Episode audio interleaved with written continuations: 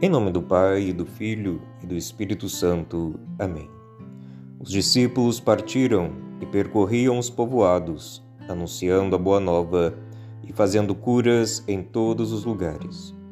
Palavras extraídas do Evangelho segundo São Lucas, na liturgia da Santa Missa de hoje.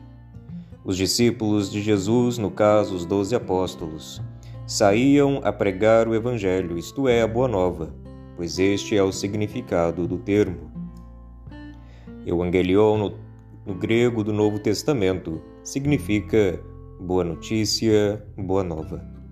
Em particular, gosto de pensar no Evangelho como uma mensagem de bem. Toda mensagem de bem, toda boa notícia, qualquer que seja ela, traz-nos não somente uma informação, mas também certa alegria e exultação. Nós comemoramos as boas notícias, quaisquer que sejam elas. No caso do Evangelho, a informação que nos é dada é a vitória do Filho de Deus sobre o império do pecado e da morte. É a nossa salvação pelo sangue de Cristo. São João Evangelista resume bem a boa nova.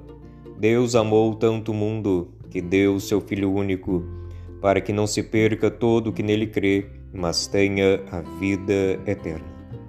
E o Evangelho de Deus, a mensagem de bem que Deus nos dá, também nos dá alegria, como qualquer boa notícia.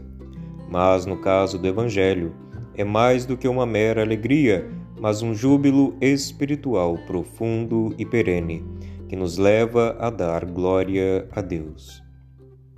A mensagem de bem do Evangelho se torna para nós também a perspectiva desde a qual nós vemos todas as coisas. Por isso, um cristão não pode ser pessimista, nunca, jamais. O Evangelho nos faz ver o mundo com o olhar de Cristo, que não veio para condenar o mundo, mas para que o mundo seja salvo por ele.